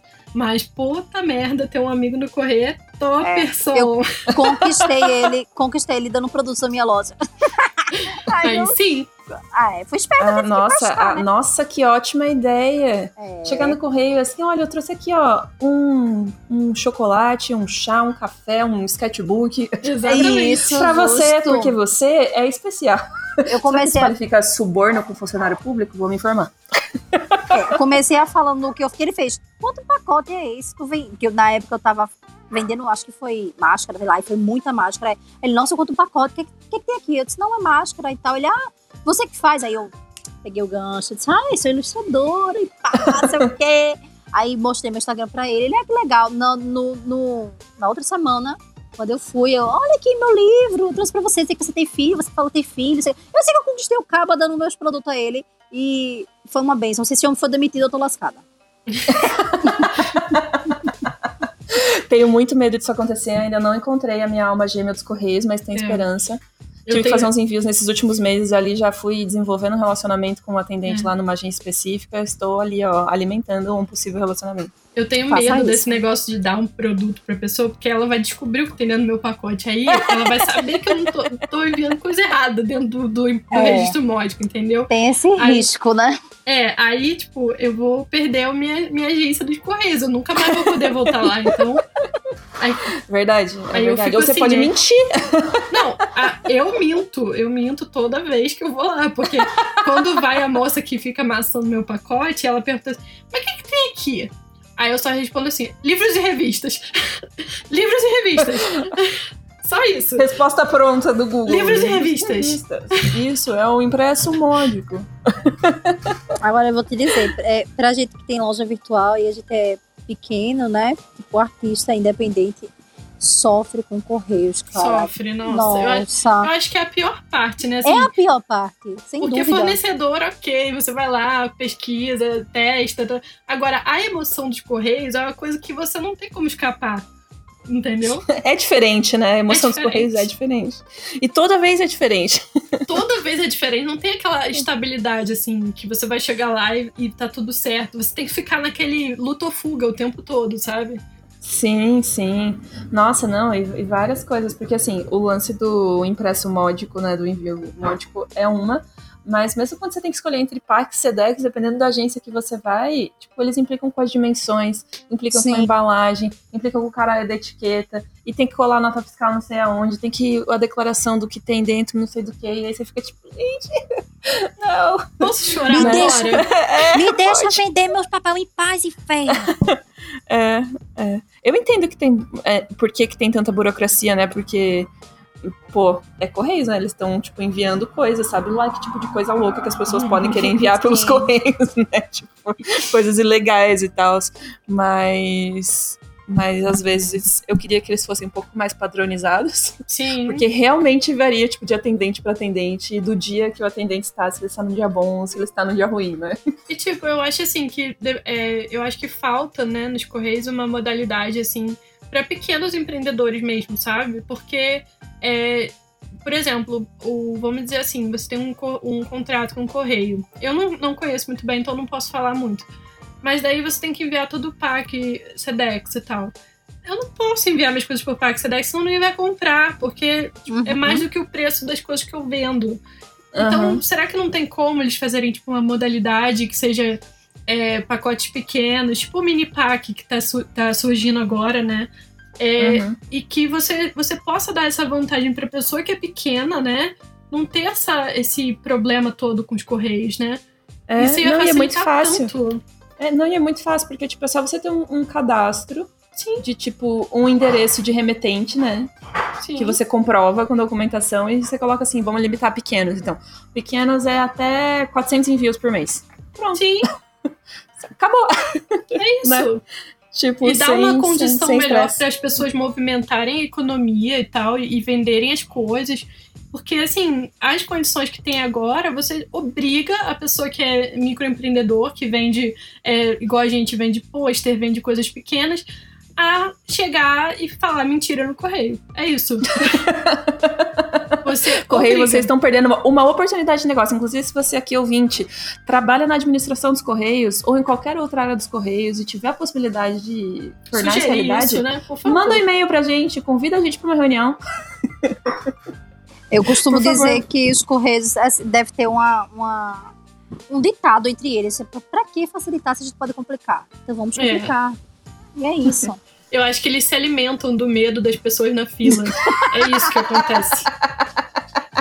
Eles ficam olhando assim, só aquela criatura que tá com 20 pacotes e fica aí. Que tá suando assim, frio, tá olhando pros lados, assim. Será que aquela ali. Será que eles vão hum, me pegar dessa vez? Será? Tipo isso, tipo isso. É, mas de modo geral, apesar da gente estar falando das várias problemáticas, Correio é uma instituição que funciona muito bem nesse país e Deus me livre ter que depender de transportadoras, né? Sim, Porque aí o buraco ia ser mais embaixo. Então vamos agradecer a existência dos Correios, sim. né? E ficar feliz que eles entregam em todas as cidades do Brasil, Exatamente. né? Porque se a gente tivesse que depender só de transportadoras para envios nacionais e internacionais, o bicho ia ficar louco. É, já tá tudo lascado, literalmente. É, exatamente. É. O valor de frete que a gente ia pagar nas coisas ia ser muito absurdo. Mas que o serviço podia ser melhorzinho, podia, né?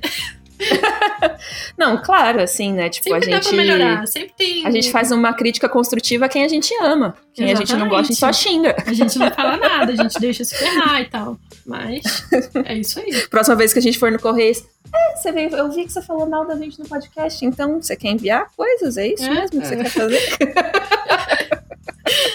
Ai, meu Deus. Publicamente canceladas pelos Correios. Exatamente. Vou ter que É. mudar de agência agora, vou ter que ir lá. vou ter que procurar uma agência, sei lá, a 20 quilômetros da minha casa. Ok, agora vamos voltar pro lance da divulgação, porque isso é uma coisa que realmente eu sinto que o pessoal fica desorientado. A Sol Lisa mandou uma pergunta, mandou várias perguntas dentro de uma pergunta. Uma foi sobre foto versus mockup, mas a gente já falou isso no começo do podcast, então eu vou parar a pergunta dela um pouco antes. Ela disse, ah, o arroba dela é eu sou Lisa no Twitter ela disse: Como ter cliente? essa foi tá. a primeira pergunta. Olha, essa, importantíssimo essa questão aí eu tô querendo a resposta também, viu? Se alguém souber, por favor, manda um e-mail para mim. Tô querendo saber. Ela disse: importantíssimo para quem tem loja. Você poderia falar de como driblar o algoritmo ruim das redes sociais na hora da divulgação? Essas foram as perguntas que ela fez. E aí, gente? Mari, você aí que tava falando sobre lavagem cerebral e aí para seduzir os clientes e seus seguidores, conta pra gente o que, que você faz que eu quero saber. É, minha técnica, que não é milagrosa, mas tem funcionado, é justamente isso, é fazer lavagem cerebral, cara. É mostrar, eu tô vendendo um chaveiro de frufru. Esse é o melhor chaveiro de frufru que você vai ver na sua vida. E só tem três desses. Se você não comprar esse chaveiro de frufru, outras três pessoas vão comprar. Você vai deixar de ter o melhor chaveiro de frufru da vida. Então, é pegar no emocional. Eu, quando eu fiz o lance do PIN, que eu fiz a pré-venda antes. Então, eu fiz a pré-venda, expliquei que aquele PIN tinha um motivo, que era a situação do Brasil barra 2020. Era o que representava o Brasil mais que, que futebol e samba. Então, as pessoas compraram, mesmo sem existir, que era só um mockup. É, eu não faço mockup com tudo, mas caderno e PIN é o que eu consigo fazer porque não consigo entregar na hora. Aí eu só tinha, eu vendi um mockup. Então as pessoas compraram acreditando que seria o melhor PIN do mundo e deu certo. Aí agora que chegou o PIN, a fase 2 da lavagem cerebral é só tem X quantidade. Perdeu, perdeu. Não vai ter reposição. Não vou fazer o relançamento. Não vai existir mais. Se você não tiver agora, não vai ter nunca mais. Aí a pessoa sofre e compra. É aquela criação de urgência, né? Tipo, você tem que comprar agora, senão não vai ter mais. É exatamente isso. Mas até para você fazer isso, né, você tem que cultivar o seu público, né? Porque não adianta você fazer isso e você é, não tá ali diariamente postando alguma coisa isso. e criando interesse, né? Porque, é porque nas suas coisas. Tem uma historinha, que, é, e literalmente tem, para você fazer aquele produto sair da tela do, do computador, sair de uma tela e, e se tornar real, ele tem um processo, ele passa, ele tem a sua história. Então você precisa contar essa história pro seu público. Não é feito você entrar na Renner, pegar de uma arara e sair. Ele tem um processo de você encontrar fornecedor, você negociar, você passa raiva com o fornecedor, aí você agora fica feliz com o fornecedor, o negócio dá certo, chega na sua mão, frio. E quando o cliente conhece tudo isso, ele tem a empatia de, de, de se ligar que aquilo ali, porra, a Mariana se lascou todo pra fazer, realmente vale a pena, tá no preço bom, eu adoro Mariana se lascou todinha pra fazer. É, Podia ser o slogan da, da sua loja, Mari. Me lasco pra fazer tudo isso aqui. Tudo que tem aqui, eu me lasquei pra fazer. Comprem! Amém. É, mas eu acho que o lance, a outra pergunta que ela fez foi sobre a divulgação, né?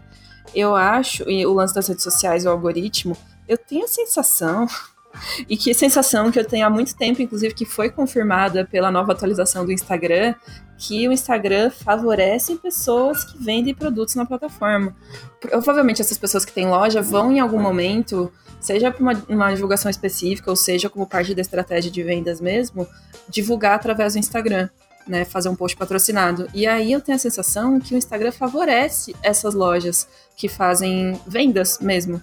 É, eu, por que, que eu disse que isso foi confirmado pela última atualização? Porque o botão que antes onde a gente clicava para ver quem tinha comentado nas nossas coisas, quem tinha curtido, né, quem tinha interagido com a nossa página, Virou agora é uma, é uma sacolinha de vendas, né? Sim. É, eu não, eu não sei se ele favorece as pessoas, assim, que eu já tive algumas, alguns produtos que eu já patrocinei é, a postagem e tal, para ver se dava um impulso, né? Principalmente Catarse algum produto específico, igual eu tô vendendo agora um kit de customização de presente de Natal. De temático de gatinho. Eu achei lindo, eu vi que a Lorena postou nos stories, eu quero. vamos lá, vamos comprar na minha loja online. Vou, vou comprar, eu vou comprar, eu vou comprar. Mas é, daí, quando é uma coisa muito específica assim, eu, te, eu tendo a fazer alguma, algum tipo de propaganda paga. E eu não sei se eu percebo alguma alguma favor, um favorecimento do Instagram depois nas outras postagens, sabe? Eu não sei, não, não sei te confirmar isso. É, porque eu acho o seguinte, já aconteceu com. Eu já patrocinei também. E o que, o que acontece. A sensação que dá é o seguinte: a sensação que dá é que o Instagram ele só vai lhe dar bons resultados de visualização essas coisas se você continuar pagando. Exatamente. Vez, tem que continuar pagando. Então, assim, Exatamente. é o famoso pega o besta. É. não, sim, com certeza. Eu acho que não tem uma pessoa neste mundo que nunca se sentiu idiota por ter um Instagram e ser meio que quase refém do Instagram, né? Tipo. Sim. É, a gente né? é tipo, refém, nós, né? várias vezes Instagram, eu, Facebook, é, a gente, isso. a gente é refém, né? Porque como que a gente vai se comunicar com as pessoas no mundo que a gente vive hoje sem ter WhatsApp, Instagram, Facebook, e-mail e todas essas coisas, né? Tipo, ficou muito limitado a isso. Sim. Mas, né, a gente tem que extrair das ferramentas o, o, melhor que a gente pode. Então, realmente, dá essa sensação de patrocinar os posts do tipo, sou idiota, mas ao mesmo tempo, se aquilo está te dando um retorno positivo, use, sabe? Sim. Se existe essa possibilidade, você consegue, use. O problema é se você, tipo, tá investindo seu dinheiro e você não tá vendo ele voltar na forma de vendas. Sim, aí sim. tem alguma coisa errada, precisa rever E assim, uma coisa que eu acho legal é ressaltar, é, eu não sei sobre essa questão do, do patrocínio se eles favorecem, mas eu já reparei que eles têm favorecido muito quem usa o Reels, aquele novo, aquela nova Novo. ferramenta de vídeo, porque eles querem que aquilo pegue, entendeu? É um tipo de conteúdo diferente. E daí você faz o Reels e você tem um monte de vi- visualização que você não tem no seu post, sabe? Eu acho que eles estão dando esse valor pra você fazer os vídeos e criar conteúdo para as pessoas do- assistirem no Reels. Não, isso é verdade, com certeza. Eu acho que toda ferramenta nova, na verdade, que o Instagram lança, meio que dá uma bombada no começo, né? Foi tipo Sim. assim com o IGTV, foi assim com os stories também, né? Eles favoreciam bastante a visualização, tanto que foi, acho que é o que faz mais sucesso na plataforma até hoje, são os stories, né? Sim. Mas agora também, acho que é, não sei se foi sexta-feira, não sei se nem vocês já viram essa última atualização, que foram as guias, que agora você também consegue fazer Sim, que é tipo posts de blog, blog. né? Isso. Não, não vi não. No eu não vi Instagram. ainda não. É, se você entrar em alguns perfis, é, já tem, não foi liberado para todos de empresa, mas para todos os perfis que são pessoais ou de criadores de conteúdo já foi liberado. Uhum. E se você entrar no perfil, fica tipo ali junto, sabe? Tem o grid, tem o Reels, tem GTV, Uhum. tem as fotos que você foi marcado, filtros, e agora também tem as guias, que é esse tipo de post, que é tipo um blog. E é bem legal o layout, só que assim, mais uma ferramenta pra gente usar dentro da plataforma, que já te dá 45 possibilidades de criação, né? Isso às vezes é um saco, né? Eu fico Às super é- agoniada com isso. É uma pressão, né? É uma pressão que você tem que criar um conteúdo de uma forma diferente a cada momento. E daí você. Eu não sei usar aquela droga do Reels, não é. Porra, filme o negócio fica todo ruim. Mas enfim. tem que usar, né? Tipo, a gente tem que tentar acompanhar isso. Mas É, não, porque senão a gente acaba ficando para trás, né? Não é como se a Sim. gente tivesse tanta opção. o Instagram faz a gente se sentir pra trás nesse, quando a gente não tá usando essas coisas. Então, Uhum. é meio que a gente é refém mesmo e acho que a gente tem que aceitar isso, né? No caso.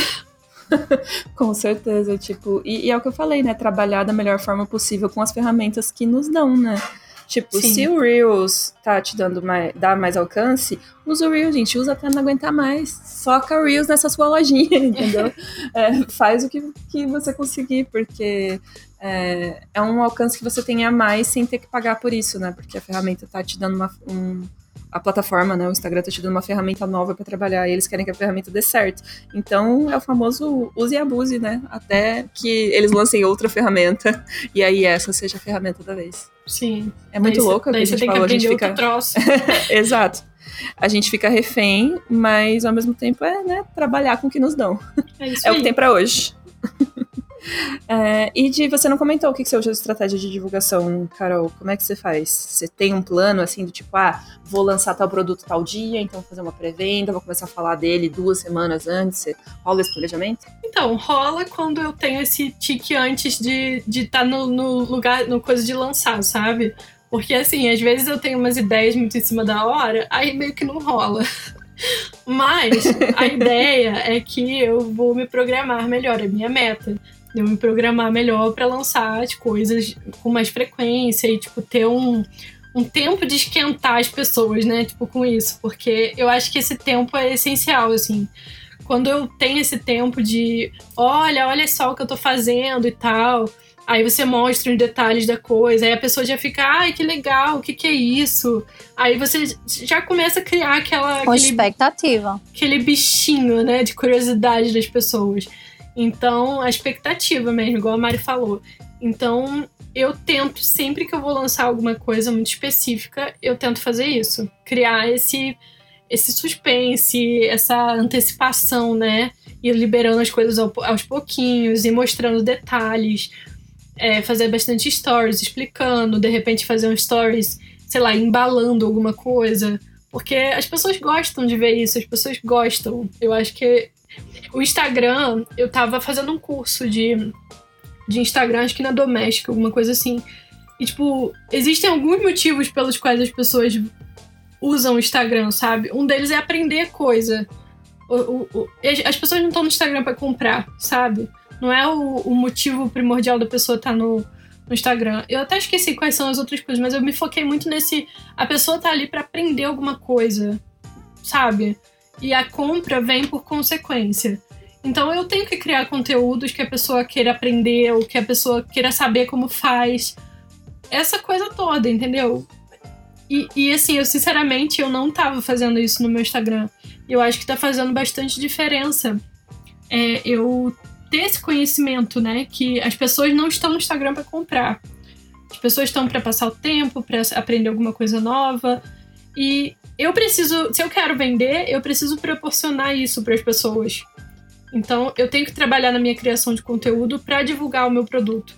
Então, é uma, é uma, uma lição assim que eu achei bem valiosa, sabe? Que eu acho que é legal repassar. Eu acho também, concordo super com isso, assim, de que é, não é necessariamente uma.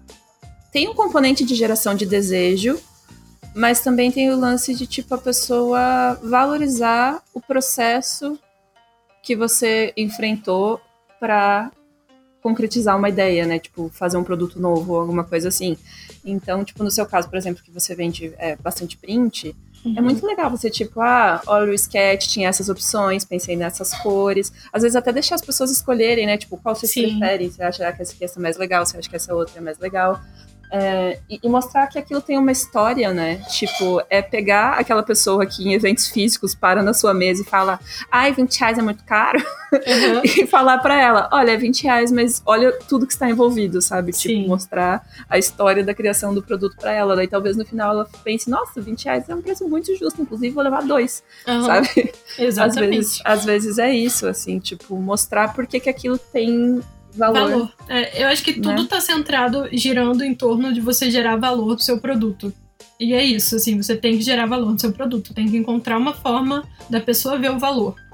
É, e, e, o valor existe, né? Tipo, assim, Sim. às vezes as pessoas se sentem. É o que a gente falou agora há pouco, de se sentir mal por estar vendendo e ter essa sensação de não saber vender, ou ficar com vergonha e tal. Mas se você está criando um produto, é porque você quer que ele exista no mundo, certo? De alguma forma ele é uma necessidade para você. Então, se você né, curte aquilo que você está fazendo, acha muito massa aquilo que você está criando, é 100% de certeza que vai ter outra criatura no mundo que vai concordar com você. é impossível, assim, que você crie alguma coisa e, tipo, todas as pessoas odeiem e ninguém goste. Não existe isso. né? Sempre vai ter alguém que vai achar muito da hora o que você faz. E eu acho que a gente, às vezes, fica muito preso na ideia do, tipo, ninguém vai gostar disso, ninguém quer isso, só eu acho isso legal. E acaba se privando de possibilidades, sabe? Por exemplo, abrir uma lojinha. Sim. O tanto de artista que tem por aí que se vendesse coisas na internet eu ia gastar meu dinheiro, não tá escrito, gente. eu tô, eu tô inscrita na Comic Con, né? E eu tô em alguns grupos e tal. E a, o pessoal tá se descabelando completamente por causa da, da, tal da lojinha, tipo, criando a lojinha. Ai, meu Deus, meu Deus, a lojinha, como é que faz? E, e assim, porque provavelmente era uma coisa que a pessoa já queria fazer há muito tempo e nunca fez, porque sempre fica naquela, né? Ah, como não vou vender e tal. Gente, se não botar para vender, ninguém vai comprar. É a premissa. Sim. Então, Exatamente. A única garantia que você tem de não vender nada é se você não colocar para vender. Exatamente. Essa é, a, essa é a maior questão do mundo. Se você não colocar a venda, não anunciar que tá vendendo, ninguém vai comprar. Então, bota a cara no mundo, pô, gente. Cria lojinha online, tem umas plataformas super baratas, bota aí para vender, daí você vê como é que você vai divulgar, né? Você vai aprendendo no, no caminho, né? Pega essas dicas que vocês estão ganhando aqui, né, no podcast da Revo e vai bota pra frente, porque se não botar, não vai ter ninguém que vai botar pra vocês. É, e, e assim, certeza. aproveita que a gente aprendeu na dor, né? Vocês é, estão ganhando. A gente tá aqui botando uma bandeja de prata pra vocês é. e a gente só se ferrou pra aprender esse negócio tudo. Eu acho válido então, aproveitem. Com certeza. É, inclusive, uma das motivações para a gente gravar os dois podcasts sobre esse tema foi a CCXP e, te, e te, eu vi vários posts de pessoas desesperadas, assim, do tipo, tremendo, sabe? Você conseguia sentir a pessoa surtando atrás, assim, tipo, gente, loja online eu nunca fiz, eu não faço ideia, sabe? E a pessoa realmente não, não tinha mínima noção de Sim. como começar. Então foi, foi muito na, na ideia de fazer isso também, de tipo ajudar a galera, né? Que, Sim, que tava com, com esse monte de dúvida. Então aproveitem essas oh. dicas. Antes da gente se encaminhar para o final do podcast, é, vocês têm mais algum tópico que vocês acham que a gente tem que abordar? Alguma coisa que vocês acham que é tipo, muito fundamental que as pessoas saibam sobre a criação de loja online? Ah, eu acho que o, o, o que mais me pegou no começo eu falei, que é o lance de seus horários serem respeitados, de você ser profissional, de você colocar limite no cliente.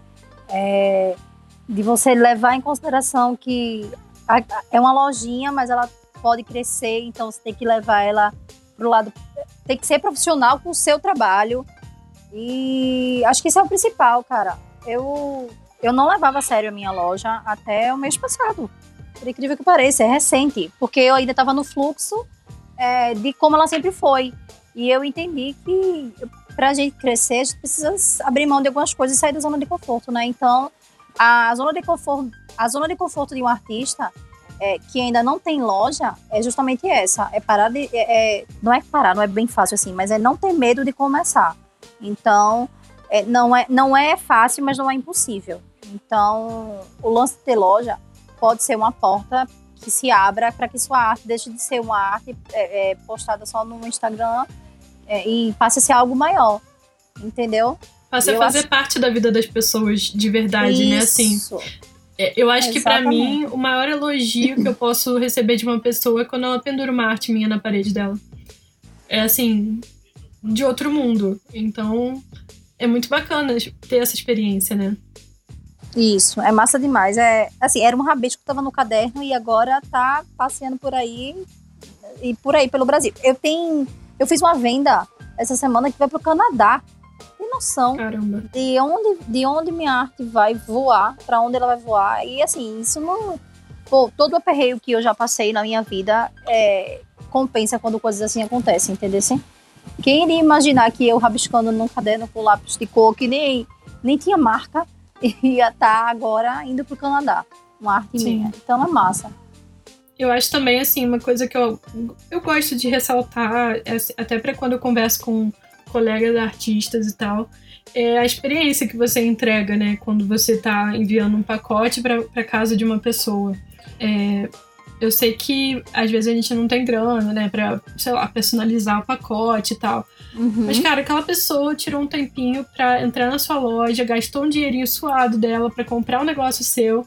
Pô, dá um capricho na embalagem, né? Tipo, manda um recado pra ela agradecendo a compra fala para ela o que essa, o que essa venda significa para você, né?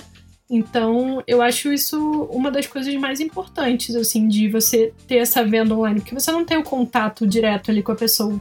Então, quando ela recebe o envelopinho dela, tem que estar tá legal, tem que ter um agradecimento e você bem embalado, chegar bem embalado para as pessoas não. o correio não, não bagunçar com a sua encomenda, né? Tipo, isso eu acho que é uma das das coisas mais importantes. É a experiência da pessoa quando ela tá abrindo o seu pacote. E Sim. pedir pra pessoa, tipo, fazer o boca a boca, né? Olha, comprei da Carol, posta no Instagram, entendeu? Eu, te, eu tenho um postalzinho que eu dou de presente que é tipo assim: muito obrigada, adorei que você comprou, e se você puder, quando estiver usando, me marca no Instagram pra eu ver. Isso é um boca a boca, né? É o boca a boca digital. E isso sim, vale muito sim. a pena. Com certeza. Porque mostra que pessoas reais estão usando seus produtos, né? Sim, sim. Daí deixa de ser um mockup ou uma foto ali toda programada por você, né, para aparecer e você vê na casa de uma pessoa, né? Vê como é que podia estar tá na sua casa. Eu acho isso muito, muito interessante. Sim, Carol, acho que é exatamente isso. E acho que essas lições que vocês deram aqui para para mim e para todo mundo que está ouvindo foram muito valiosas. Muito obrigada pela orientação.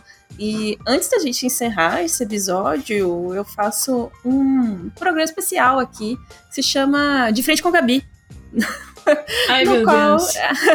no qual eu faço perguntas, bate-bola, jogo rápido, faço perguntas, vocês respondem assim, ó, na lata, e, e é isso. São poucas Tá. perguntas, tá, Mari? Bora? Estão preparadas? Bora, Não, bora. mas vamos. Coisa simples, coisa fácil. Dois, três e. Uma loja online que você ama. Desamore. A da Desamore. Ai, meu Deus. Eu, eu sou péssima com essas coisas. Ai, meu Deus, uma loja online que eu adoro. Ai, eu, eu, eu, não tô com. Eu gosto da, da lojinha da Luloca, sabe? Eu nunca comprei nada, mas a loja dela é, é maravilhosa. Me inspiro. Você- no último podcast a gente falou muito da lojinha da Loloca. É porque assim, né? nela agora. Modelo, né? De lojinha. Um produto que você sonha criar. Ai, uma coleção de camisa. Eu acho muito massa. O lance da camisa, ainda vou conseguir. Ai, eu queria Vai, fazer uma certeza. washi tape. Eu acho muito Ai, chique. perfeito, né? Acho muito chique quem consegue fazer também, mas tão difícil fornecedor, nem sei se tem no Brasil. Né? Eu fico no Alibaba assim, ah, queria. Como é que faz? Vamos fazer. Nossa, mas Exatamente. dólar não tá dando pra, pra brincar, né? É. Exato. A pior coisa que você já quis dizer pra um fornecedor. Ou pra um funcionário dos Correios também, né? Que a gente ficou bastante nesse tópico hoje. Nossa, eu não sei se é a pior coisa, mas o que eu já devo estar de dizer é assim. Segue teus prazos, porque eu me baseio nos teus prazos. Pelo amor de Deus. Eu Na dependo verdade- deles para viver. O, o meu, na verdade, é que eu queria chorar e falar, me deixa em paz. Os Correios, me deixa em paz. deixa eu mandar meu negócio. Livro e revista, livro e revista. Livre revista, livre revista. Já chega assim, né? Chuta a porta dos Correios e fala: é livro e é revista! Me Não deixa, precisa me ver. deixa, não precisa abrir essa bosta. A parte mais difícil de ter uma loja online. Fornecedor. Correios. E por último, a coisa mais fofinha que já aconteceu quando vocês enviaram seus produtos pra alguém. Uma cliente me mandou um vídeo chorando quando as coisas chegaram pra ela. Nossa, chorou, cara. Ela chorou quando abriu Ah, o pacote. Foi incrível. Ah, não. Mensagem em vídeo de gente chorando sem condições. Eu choro também. Eu choro igual. Choro até Então, mais, se duvidar. Sempre tem umas coisinhas legais, assim, quando eu envio, mas tem uma coisa que me marcou muito, assim, é, Me marca muito, né? Quando eu tô em feiras e crianças chegam assim e falam assim pra mim: "Ah, Você que fez! Muito maneiro!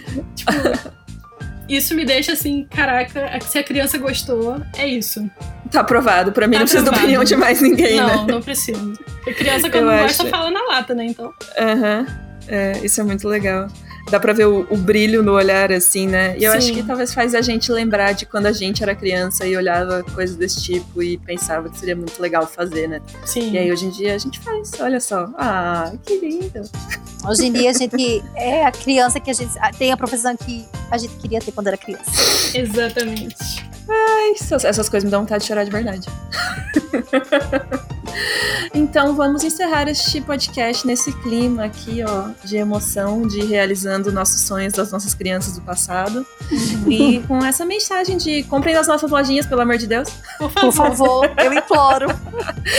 Todos Ó. os links das lojas das meninas e as da Revo também vão estar aqui na descrição do YouTube, tá? Então se você quiser conhecer, passar lá, encher seu carrinho, faz esse favor pra gente.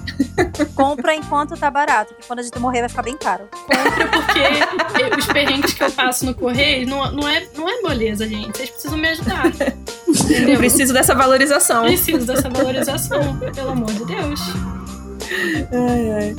Perfeito, então. Obrigada, meninas, pela, por esse podcast. Você que tá ouvindo, não esquece de curtir, de deixar aquele comentário da hora. Se você não tem nada para acrescentar, nenhuma dúvida, só fala assim: muito bom esse episódio, curti, que já ajuda muito. toda, toda a nossa produção de conteúdo aqui, o pessoal fica feliz quando tem engajamento. E se você não está inscrito no canal, você está com certeza atrasado, está atrás de quase 50 mil pessoas que já estão inscritos no canal. Então, por favor, se Aquela inscreva. pressão básica, né? Aquela pressão Atrasado. básica. Atrasado, você está atrás de 50 mil pessoas. Inclusive, acho que eu falo isso toda vez agora, que eu acho que eu nunca tinha tido essa ideia. Eu acho que é bacana. E é isso, então. Obrigada, meninas. E Obrigada a vocês. voltem sempre que quiserem. Pode chamar que eu tô aqui. É isso aí. Também tudo. Só me chamar.